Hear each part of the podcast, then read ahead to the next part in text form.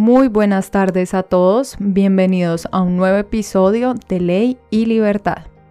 Yo soy Paola Borda y decidí crear este podcast con el objetivo de tratar temas relacionados con dos aspectos que son transversales a la gran mayoría de ordenamientos jurídicos del mundo. Me refiero a los derechos y a las libertades fundamentales. Hoy, 28 de mayo, se cumple un mes desde el inicio del paro nacional en Colombia. Por esa razón, en este episodio yo quiero tratar uno de los temas jurídicos que más ha causado controversia en las últimas semanas. Ojo, este no es el único tema. Me refiero a la declaratoria del estado de conmoción interior. El 5 de mayo de 2021, Iván Duque, el presidente de la República, manifestó que no descarta esta opción, lo cual ha causado una división de opiniones a favor y en contra debido básicamente a las consecuencias que implicaría esa decisión. Examinemos entonces en esta oportunidad en qué consiste este régimen de excepción. Para ello empezaré explicando cuáles son los tres estados de excepción que existen en Colombia, destacando los controles y límites jurídicos a los cuales están sometidos. Este primer punto es importante, pues el estado de conmoción interior es un tipo o una especie de estado de excepción. Hecho esto, después profundizaré en el estado de conmoción interior, enfocándome en tres aspectos importantes. El primero, cuáles son sus características. El segundo, qué derechos y libertades pueden limitarse si se declara y el tercero y último, en qué escenarios es improcedente su declaratoria. Le recuerdo que en mi sitio web www.paolaborda.com usted puede leer la investigación que escribí para realizar este episodio y consultar todas las referencias bibliográficas y más detalles. También lo invito a suscribirse y a ser parte de esta comunidad que ya suma 70 personas en YouTube. Y si usted ya es una de esas personas que está inscrita, muchas gracias por seguir aquí. Por último, no olvide seguirme en mis redes sociales, las cuales se encuentran en la parte de abajo, en la descripción. No siendo más, empecemos con este episodio.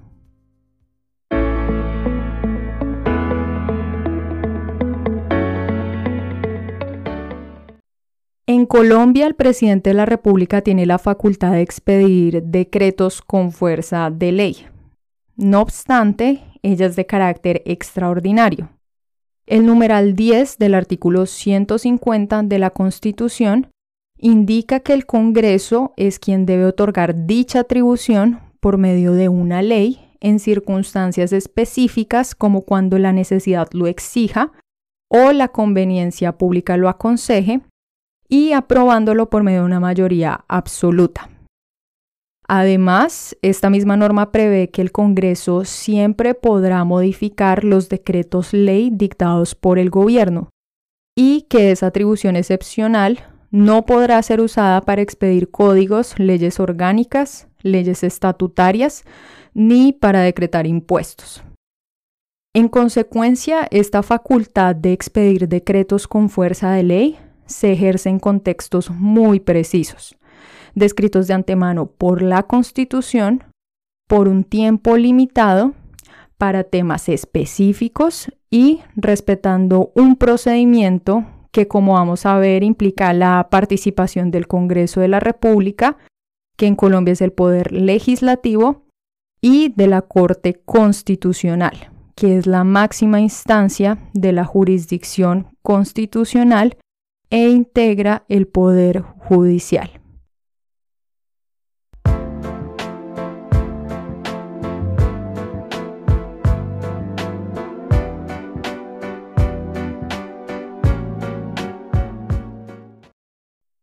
Dicho lo anterior, revisemos los tres contextos en los que el presidente expide decretos con fuerza de ley.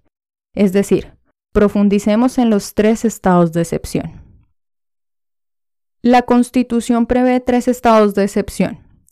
Ellos son regulados en detalle por la Ley 137 de 2 de junio de 1994. Aquí abro paréntesis porque voy a hacer un comentario y es que esta ley la vamos a mencionar de manera permanente en este episodio, de manera que si digo ley 137, usted por favor retenga que me estoy refiriendo a la ley 137 de junio 2 de 1994. Bien, pues con fundamento en la Constitución y en lo dispuesto por la ley 137, la Corte Constitucional en la sentencia C-145 de 2020 indicó que los estados de excepción corresponden a situaciones de, abro comillas, anormalidad constitucional, cierro comillas, en donde se invierte el principio democrático, facultando al Poder Ejecutivo para, abro comillas, dictar normas con fuerza de ley. Cierro comillas. De manera que estos tres estados de excepción se componen por los siguientes. El primero de ellos es el estado de guerra exterior. El segundo es el estado de conmoción interior, que es en el cual vamos a profundizar en esta oportunidad. Y el tercero es el estado de emergencia económica, social y ecológica.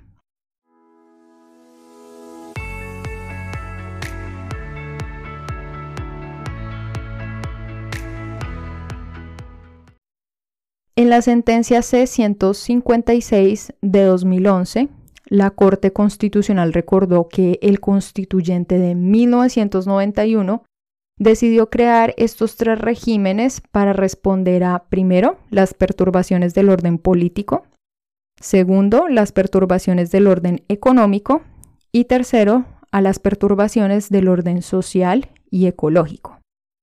El objetivo con ello fue controlar las declaratorias de estados de excepción para, abro comillas, evitar los abusos que en el pasado se cometieron con los estados de sitio. Además, la Corte mencionó en dicha ocasión que en algunos casos puede ser difícil establecer la naturaleza de los hechos que provocan la declaración de, por ejemplo, la conmoción interior o de la emergencia. Por lo tanto, los magistrados reiteraron lo considerado en otra oportunidad anterior, que fue la sentencia C-135 de 2009. Conforme a este fallo, la Corte optó por mostrarse de acuerdo con que en dichos casos en donde no sea fácil establecer la naturaleza de los hechos, al presidente se le reconozca un margen suficiente de apreciación para hacer la evaluación de la figura que se ajusta mejor a la situación en concreto dado que él, por la constitución, orden de la constitución y exposición de la constitución, es el responsable directo del mantenimiento y del restablecimiento del orden público, social y económico. Dicho lo anterior, pasemos a un diagrama explicativo de los estados de excepción. Si usted está escuchando este podcast desde YouTube, por favor revise su pantalla Aquí le estoy presentando un diagrama en donde puede comprender fácilmente de qué tratan los estados de excepción en Colombia. Entonces, en la parte izquierda tenemos a los estados de excepción como el género, es decir, la categoría grande, que está regulada en la Constitución a partir del título 7, capítulo 6. Y en la parte derecha ya tenemos los tres tipos de estados de excepción. Primero, el estado de guerra exterior, que está regulado en el artículo 212 de la Constitución y también en los artículos 22 a 33 de la Ley 137. En segundo lugar, tenemos al estado de conmoción interior, que es el que más nos interesa en este episodio, que está regulado en el artículo 213 de la Constitución y en los artículos 34 a 45 de la ley 137. Y por último, tenemos al estado de emergencia económica, social y ecológica, que está regulado en el artículo 215 de la Constitución y en los artículos 46 a 50 de la ley 137. Pasemos ahora a la definición de cada uno de estos regímenes excepcionales. Con fundamento en el artículo 25 de la Ley 137, en primer lugar, el estado de guerra exterior es un régimen excepcional que se activa para que el gobierno ejerza las facultades estrictamente necesarias para repeler la agresión, defender la soberanía, atender los requerimientos de la guerra y procurar el restablecimiento de la normalidad. En segundo lugar, y de conformidad con el artículo 34 de la Ley 137 de nuevo, tenemos al estado de conmoción interior.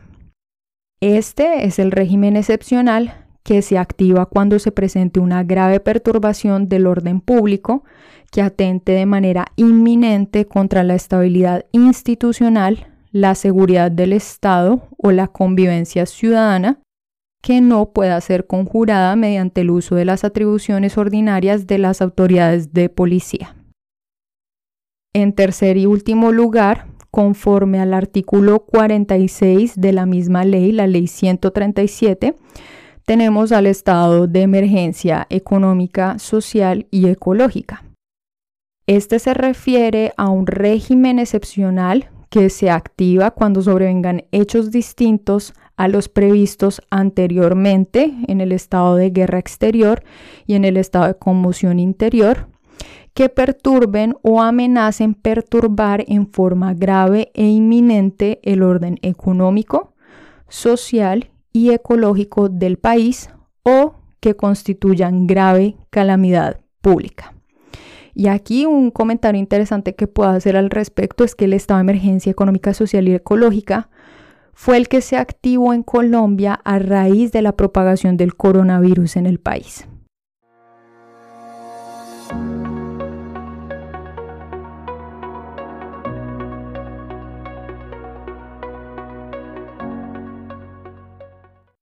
Continuemos. Entonces, vale la pena mencionar que la existencia de estos regímenes excepcionales que acabamos de mencionar no es una cuestión exclusiva del derecho colombiano. Y en este punto vamos a hacer referencia al derecho español, al derecho público español. Porque en España, por ejemplo, existe el estado de alarma, el estado de excepción y el estado de sitio. Su marco jurídico está determinado por tres textos. En primer lugar, la Constitución española, que data de 1978. Y los artículos pertinentes son los 55, 116, 155 y 169. En segundo lugar, la Ley Orgánica número 4 de 1 de junio de 1981 sobre los estados de excepción y de sitio. Y en tercer y último lugar, la resolución de 24 de febrero de 1982 sobre el reglamento del Congreso de los Diputados. Recordemos a continuación de manera concisa de qué trata cada régimen excepcional. Entonces, en primer lugar, el estado de alarma es el que más se asimila al estado de emergencia económica, social y ecológica que regula el artículo 215 de la Constitución colombiana es un régimen jurídico que se declara en España para permitir la adopción de medidas excepcionales que permitan dar una respuesta gubernamental rápida cuando ocurran catástrofes naturales, crisis sanitarias, paralización de servicios públicos esenciales y desabastecimiento de productos de primera necesidad. El artículo 116 de la Constitución española indica que el ser adoptado por el gobierno mediante decreto del Consejo de Ministros por un periodo máximo de 15 días, dando cuenta al Congreso de los diputados reunidos inmediatamente al efecto y sin cuya autorización no podrá ser prorrogado dicho plazo. Vale la pena agregar que la declaración del estado de alarma puede conllevar a la adopción de ciertas medidas que limiten ciertos derechos y las libertades fundamentales. Para mayor información al respecto, lo invito a consultar en mi sitio web el artículo titulado El estado de alarma declarado el 14 de marzo de 2020 para gestionar la pandemia. Continuemos. El estado de excepción que existe en España en segundo lugar puede asimilarse tanto al estado de emergencia francés, que en francés se llama l'état d'urgence, previsto en Francia por la ley número 55-385 de 3 de abril de 1955 y por el artículo 16 de la Constitución francesa, que data de 1958, como al estado de conmoción interior que está previsto en el artículo 213 de la Constitución de Colombia. El estado de excepción permite en España hacer frente a las alteraciones de orden público que impiden el normal funcionamiento de las instituciones democráticas y los servicios públicos. Por otra parte, conforme al artículo 116 de la Constitución española, este régimen será declarado por el gobierno mediante decreto del Consejo de Ministros, teniendo en cuenta que la autorización y proclamación de este estado, el estado de excepción, determinará expresamente los efectos del mismo, el territorio al que se aplica y su duración, que no podrá exceder de un periodo de 30 días, prorrogables por la misma duración y en las mismas condiciones. En tercer y último lugar, el estado de sitio se asimila al estado de guerra exterior previsto por el artículo 212 de la Constitución de Colombia. Y él concierne el régimen que se activaría en España para dar respuesta a una amenaza contra la soberanía nacional, la independencia, la integridad territorial o el orden constitucional.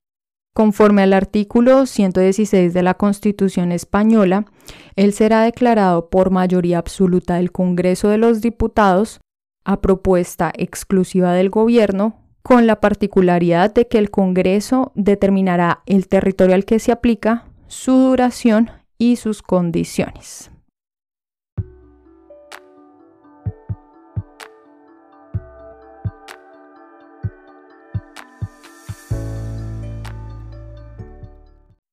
Listo, entonces en este momento cerramos ese punto de derecho comparado en donde pudimos examinar un poco de lo que prevé el derecho público español respecto a los regímenes de excepción.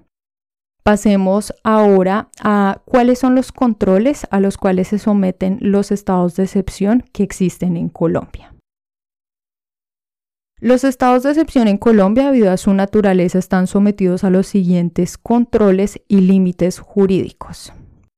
En primer lugar, el control político. El Congreso debe reunirse para llevar a cabo este control dentro de los tres días siguientes a la declaratoria del estado de excepción en específico. El Congreso se reúne por derecho propio y en pleno ejercicio de sus atribuciones constitucionales. En segundo lugar tenemos el control jurídico o constitucional. Este está a cargo de la Corte Constitucional es realizado de manera inmediata y automática. La Corte tiene a su cargo examinar el decreto de declaratoria de, por ejemplo, el estado de conmoción interior y de los decretos legislativos que dicte el gobierno durante su vigencia. En tercer lugar, y aquí empezamos con los límites jurídicos, la suspensión de los derechos fundamentales que se llegue a realizar bajo su marco debe cumplir el requisito de la estricta necesidad. No obstante, debe mencionarse que está prohibida la suspensión de algunos derechos previstos en leyes y pactos internacionales como la Ley 137, el Pacto Internacional de Derechos Civiles y Políticos y la Convención Americana sobre Derechos Humanos. Ellos son principalmente los siguientes. Aquí pues vamos a mencionar algunos, pero esta lista no es taxativa. El primero, el derecho a la vida y a la integridad personal. El segundo, el derecho a no ser sometido a desaparición forzada, a torturas ni a tratos o penas crueles, inhumanos o degradantes. El tercero, la libertad de conciencia. El cuarto, la libertad de religión. El principio de legalidad de favorabilidad y de retroactividad de la ley penal, el derecho a elegir y ser elegido, los derechos del niño a la protección por parte de su familia, de la sociedad y del Estado, y por último, el derecho a la habeas corpus. En cuarto lugar, tenemos otro límite jurídico que consiste en el respeto de todas las reglas del derecho internacional humanitario. En quinto lugar, tenemos al límite jurídico que consiste en la proporcionalidad de las medidas adoptadas durante la vigencia de alguno de los estados de excepción. Aquí es importante mencionar que ellas deben ser estrictamente precisas y adecuadas para contrarrestar la gravedad de los hechos que hayan incitado su declaratoria.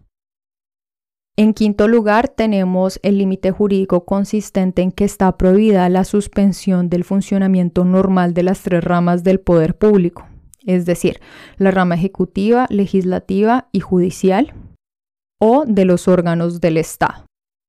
En sexto lugar, tenemos un límite jurídico consistente en que los civiles no podrán ser investigados por la justicia penal militar. En séptimo lugar está el límite jurídico que consiste en que los decretos legislativos que emita el gobierno durante la vigencia de alguno de los estados de excepción deberán cumplir con requisitos de forma y de fondo. De manera que, por una parte, ellos deberán llevar la firma del presidente y de todos sus ministros, y por otra, ellos solo podrán referirse a materias que tengan relación directa y específica con la situación que hubiere determinado la declaratoria del estado de excepción en particular.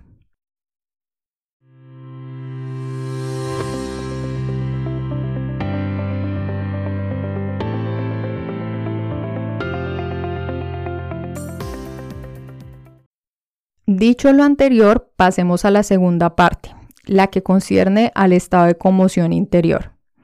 Aquí vamos a profundizar en sus características, en la limitación a derechos y libertades que se puede realizar dentro de su marco y a los escenarios en los cuales es improcedente. Como se ha mencionado anteriormente, la declaratoria del estado de conmoción interior procede ante casos de grave perturbación del orden público que atente de manera inminente contra la estabilidad institucional, la seguridad del Estado o la convivencia ciudadana y que no pueda ser conjurada mediante el uso de las atribuciones ordinarias de las autoridades de policía. Así lo indican el primer inciso del artículo 213 de la Constitución de Colombia y el artículo 34 de la Ley 137. ¿Cuáles son las características del estado de excepción? Podemos destacar dos principales.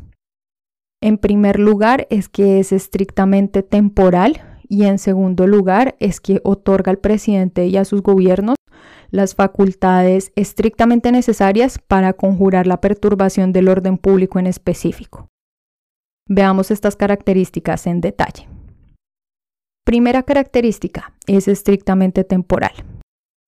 El estado de conmoción interior solo puede declararse por 90 días. Este término se puede prorrogar hasta por dos periodos iguales pero la segunda prórroga deberá ser aprobada de manera previa por el Senado de la República. Todo esto de conformidad con lo dispuesto por el artículo 35 de la Ley 137.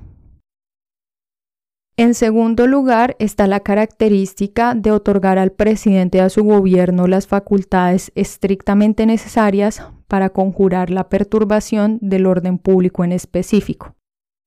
Aquí se debe destacar que estas atribuciones son extraordinarias, porque de conformidad con los artículos 213 y 214 de la Constitución, durante la validez del estado de conmoción interior, el gobierno está autorizado para tres cosas.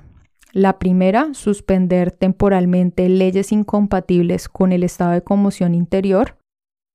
La segunda, expedir decretos legislativos no obstante, ellos deben siempre estar relacionados de manera directa y específica con las causas de la declaratoria del estado de conmoción interior.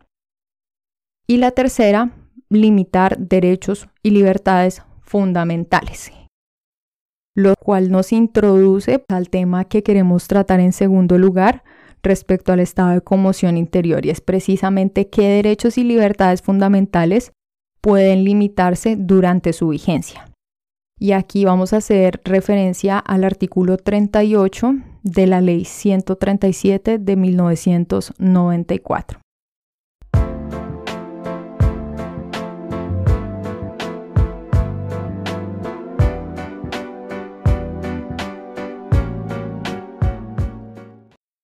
Como se mencionó anteriormente, durante los estados de excepción sí es posible restringir ciertos derechos y libertades fundamentales, pero aclaro, ciertos derechos y libertades, no todos.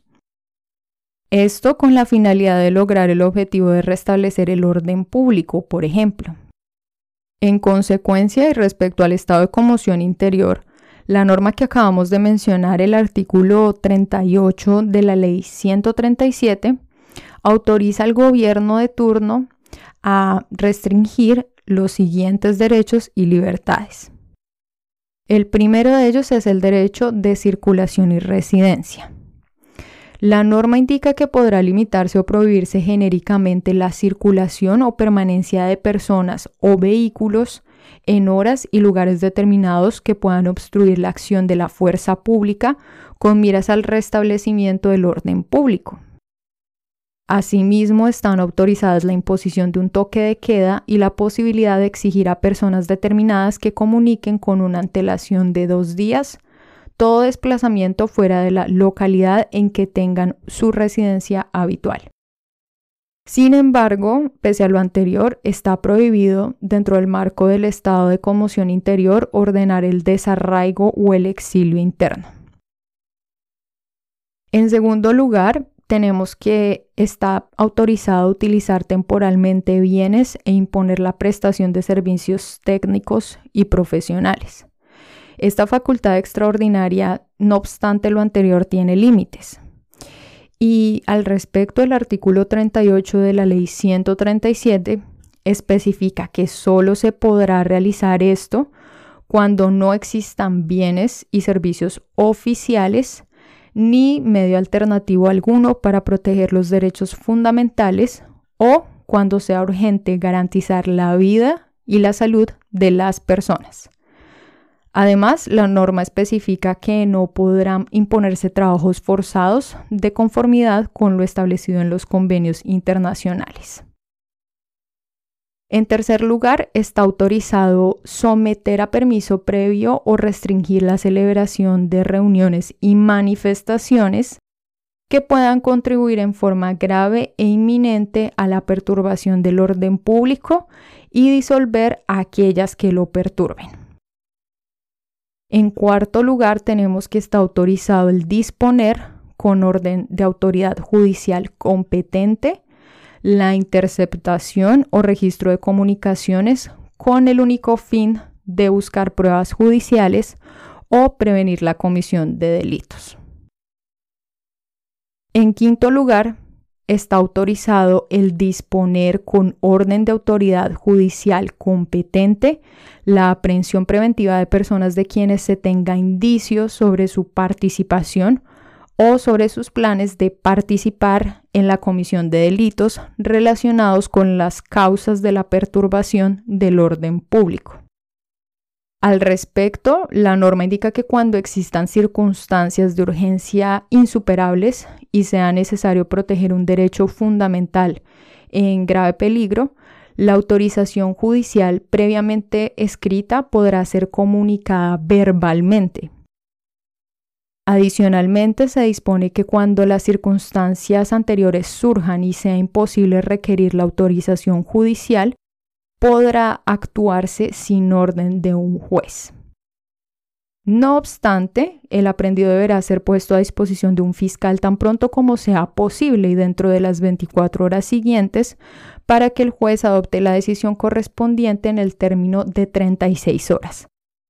Es decir, pese a la existencia de esta autorización, se garantiza dentro del marco de la vigencia del estado de conmoción interior el derecho a la habeas corpus.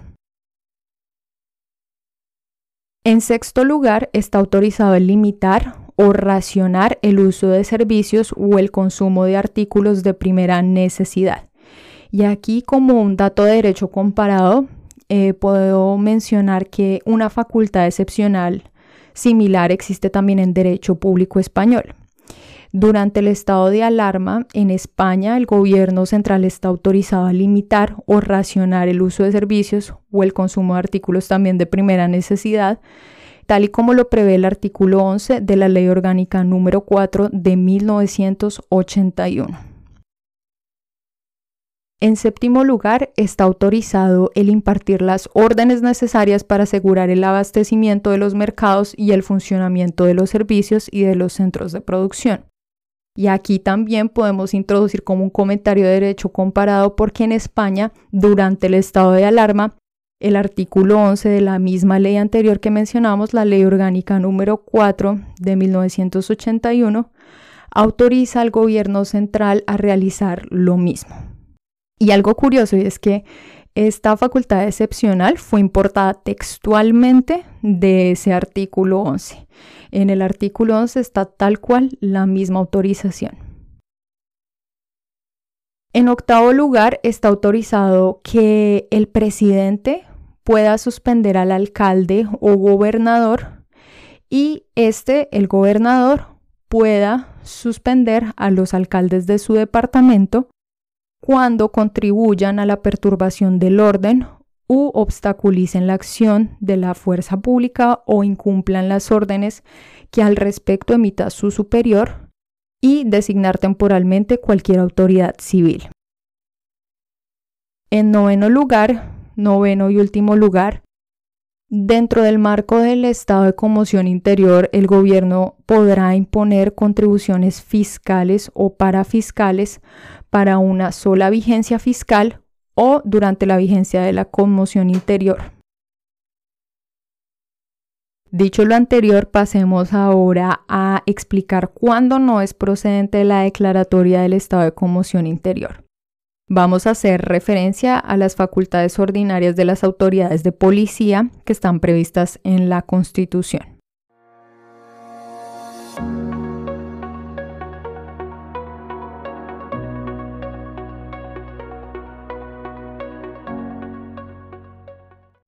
Según la sentencia C040 proferida por la Corte Constitucional el 6 de febrero de 2020, la declaratoria del estado de conmoción interior no procede cuando la afectación del orden público en específico no sea, primero, grave, segundo, inminente y tercero, imprevisible.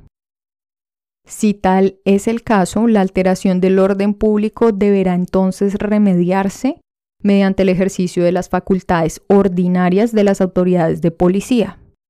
Por lo tanto, con fundamento en los numerales 3 y 4 del artículo 189 de la Constitución, el presidente de Colombia deberá ejercer aquellas que le corresponden, ya sea de manera indirecta o impartiendo instrucciones a los gobernadores y a los alcaldes, quienes tienen como función conservar el orden público, tal y como lo prevén los artículos 296, 303 y 315 de la Constitución. Recordemos a continuación lo que indican estas normas y los extractos sobre todo que más nos competen en este caso. En primer lugar, eh, mencionamos el artículo 189, numerales 3 y 4 de la Constitución. Esta norma indica lo siguiente, abro comillas, corresponde al presidente de la República como jefe de Estado, jefe del gobierno y suprema autoridad administrativa dirigir la fuerza pública y disponer de ella como comandante supremo de las Fuerzas Armadas de la República. Conservar en todo el territorio el orden público y restablecerlo donde fuere turbado. Cierro comillas. En segundo lugar mencionamos el artículo 296 que indica lo siguiente. Abro comillas. Para la conservación del orden público o para su restablecimiento donde fuere turbado, los actos y órdenes del presidente de la República se aplicarán de manera inmediata y de preferencia sobre los de los gobernadores. Los actos y órdenes de los gobernadores se aplicarán de igual manera y con los mismos efectos en relación con los de los alcaldes. Cierro comillas. En tercer lugar, mencionamos el artículo 303 que indica lo siguiente. Abro comillas. En cada uno de los departamentos habrá un gobernador que será jefe de la administración seccional y representante legal del departamento. El gobernador será agente del presidente de la República para el mantenimiento del orden público y para la ejecución de la política económica general, así como para aquellos asuntos que mediante convenios la nación acuerde con el departamento. Cierro comillas. En cuarto y último lugar tenemos el artículo 315. Este indica lo siguiente, abro comillas. Son atribuciones del alcalde. conservar el orden público en el municipio de conformidad con la ley y las instrucciones y órdenes que reciba del presidente de la República y del respectivo gobernador. El alcalde es la primera autoridad de policía del municipio. La Policía Nacional cumplirá con prontitud y diligencia las órdenes que le imparta el alcalde por conducto del respectivo comandante. Cierro comillas.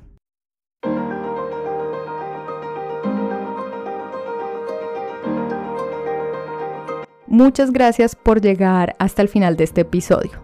Lo invito a suscribirse y a que dejen en los comentarios cualquier duda que usted tenga sobre este tema. No olvide seguirme en mis redes sociales y nos vemos hasta la próxima.